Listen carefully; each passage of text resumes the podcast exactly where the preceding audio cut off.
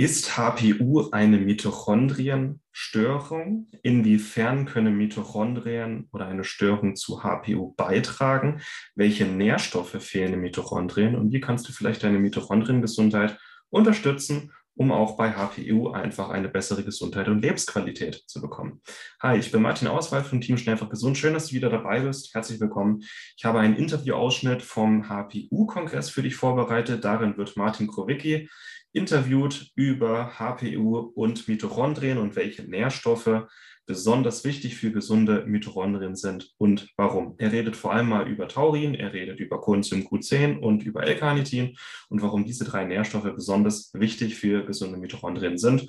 Lass es einfach mal auf dich wirken. Und Martin weiß eine ganze Menge über Mitochondrien und ähm, es ist schön, da einfach mal neue Inputs zu haben und wie du gesündere Mitochondrien und infolgedessen auch mehr Energie und Lebensenergie für dich rausholen kannst. Die ähm, Empfehlungen zu den angesprochenen Nährstoffen findest du auch in den Show Notes mit einem Rabattcode mit dazu, falls du mal stöbern möchtest, falls du es mal ausprobieren möchtest. Das sind die Produkte, die wir auch selber nehmen. Wenn dir das Interview gefällt, lass uns bitte auch mal einen Daumen und ein Abo da, also abonniere unseren Kanal gerne, dann bekommst du auch immer die neuesten Infos sofort angezeigt und unterstützt, unterstützt uns unsere Arbeit damit auch. Vielen Dank dafür. Ich wünsche jetzt ganz viel Spaß mit dem heutigen Interview-Ausschnitt mit Martin Krowicki und mach dir noch einen schönen Tag und äh, bis gleich. Schnell, einfach, gesund. Dein Gesundheitskompass. Wir zeigen dir, wie du schnell und einfach mehr Gesundheit in dein Leben bringst und endlich das Leben führst, das du verdienst.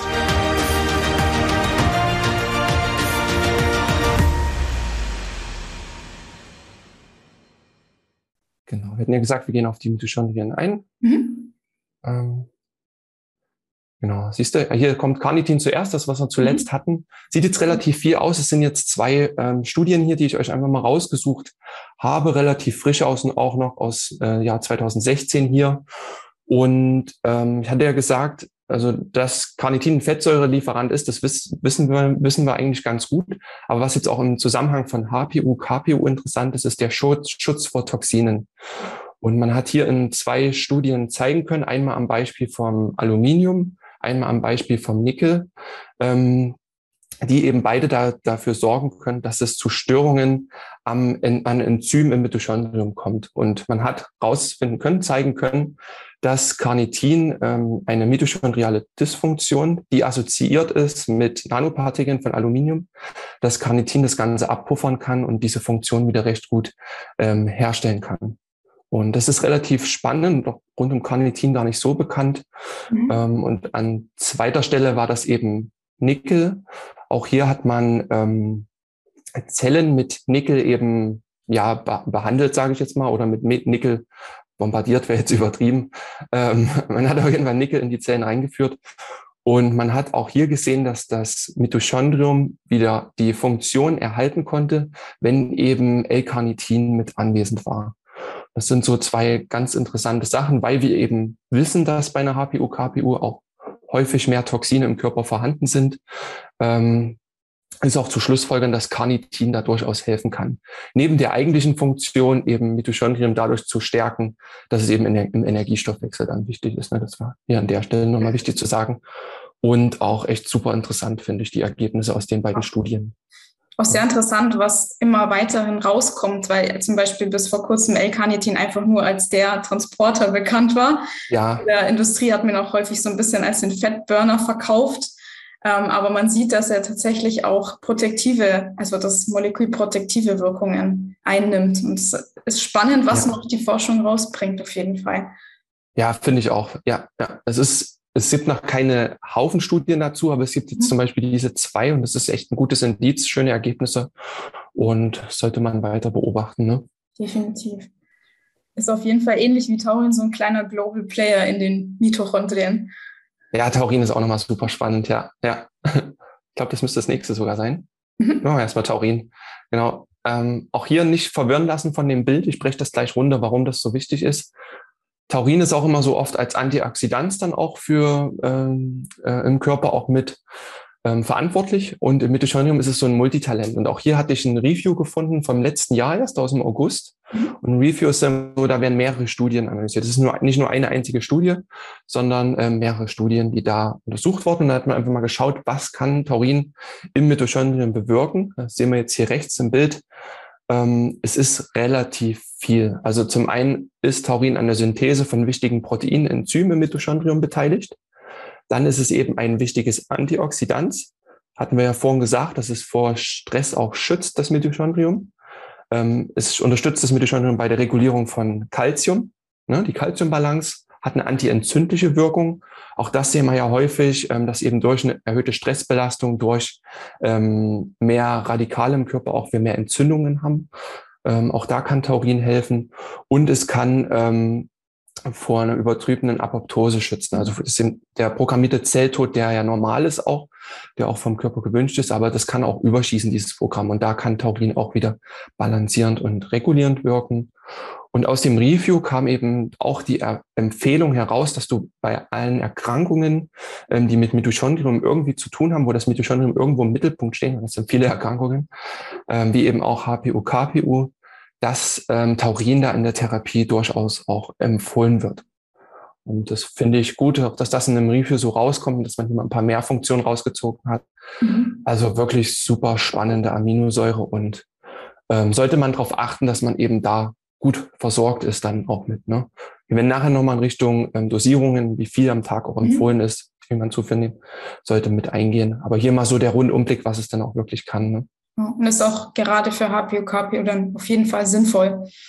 Ja, voll, weil es in nahezu jedem Prozess im Mitochondrium irgendwie seine Finger mit dem Spiel hatte jetzt, ne, wie wir es an den fünf wichtigen Punkten hier sehen. Ja, auf jeden Fall auch eine sehr spannende Aminosäure, wie sie da ja. in eingreift. Und dann mhm. hattest du noch ähm, Ubiquinon, also Q10 erwähnt, ja, in genau. dem Dreiergespann. Genau, und Q10 ist einfach, ähm, wir hatten ja gesagt, also Q10 hat einen Haufen Funktionen. Wir beziehen uns jetzt hier auf das, was im Mitochondrium für uns wichtig ist. Und Q10 ist auch das Wichtige, gerade bei, ähm, wenn eine HPU, KPU besteht, in Verbindung mit, dass man schon älter auch ist, mhm. ähm, wird es besonders kritisch nochmal bei ab. Also spätestens sagt man, ab dem 40. Lebensjahr geht die körpereigene Bildung von Coenzym Q10 sehr rasch ähm, herunter dann in den, in den Keller auch. Und man sollte echt schauen, dass man damit dann eben gut versorgt ist. Mhm. Und vorhin hatte ich schon gesagt, wenn Q10 im Körper gebildet wird, braucht es eben bestimmte Kofaktoren, ähm, bestimmte Bausteine dann eben zur eigenen Synthese. Und neben anderen B-Vitaminen, Vitamin C, Selen und Tyrosin, mhm. ist Vitamin B6 elementar. Und Heißt, wenn wir bei einer HPO, KPU auch weniger B6 im Körper haben, einen Mangel haben, mhm. dann steht auch weniger B6 eben für die Coenzym Q10-Synthese zur Verfügung.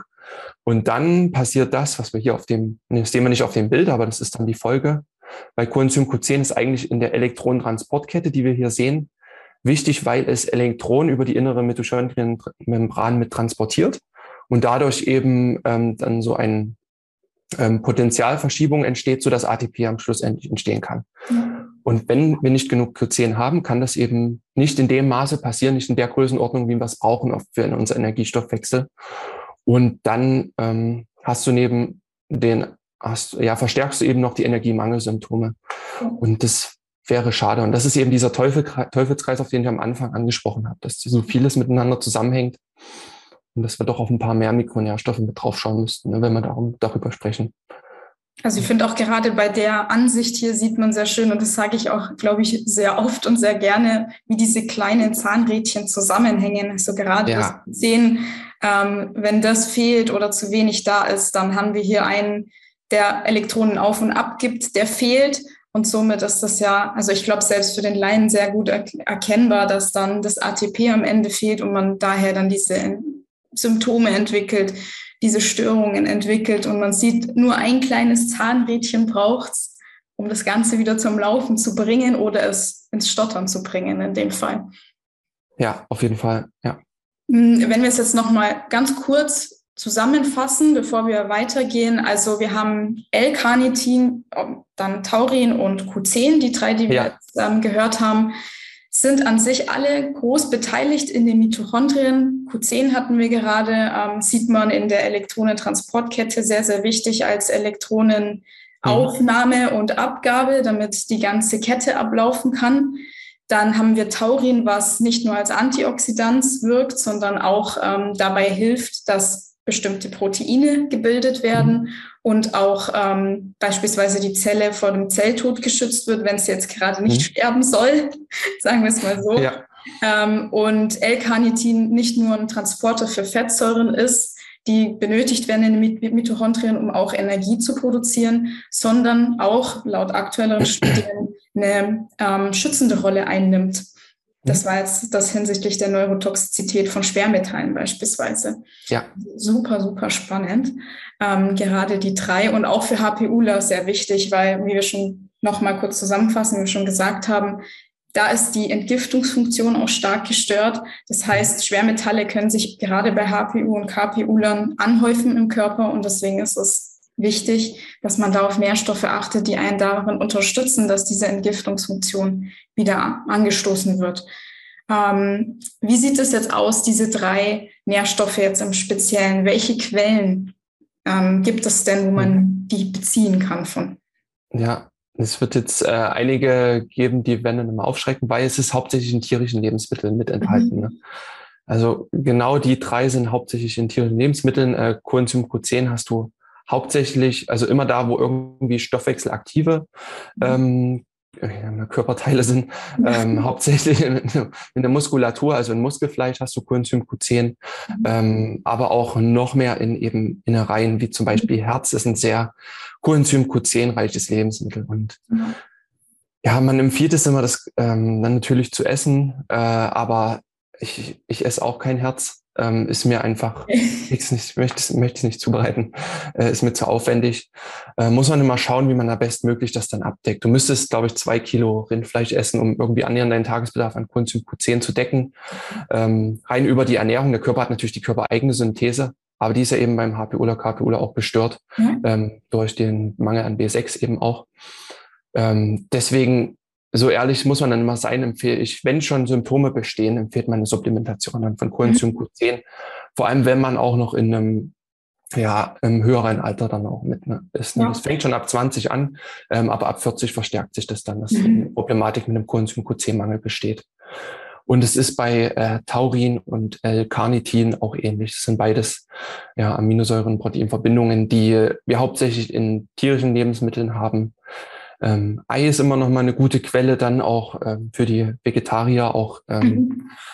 Milchprodukte werden ja bei einer HPU, KPU nicht so empfohlen. Deswegen ja. möchte ich jetzt hier ungern erwähnen, dann auch ähm, aber Ei wäre noch eine, eine, gute Quelle, dann, auf die die Vegetarier drauf zugreifen können. Und wer sich vegan ernährt, äh, möchte ich so ehrlich sein, dann sollte man es ergänzen. Das wäre dann meine mhm. Empfehlung dann auch hier an der Stelle. Vielen Dank, dass du dabei warst.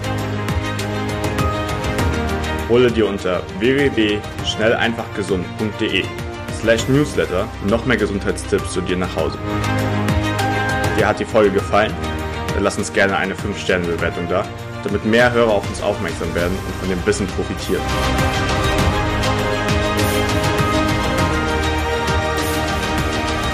Wir wünschen dir eine gesunde Woche. Dein SEG-Team.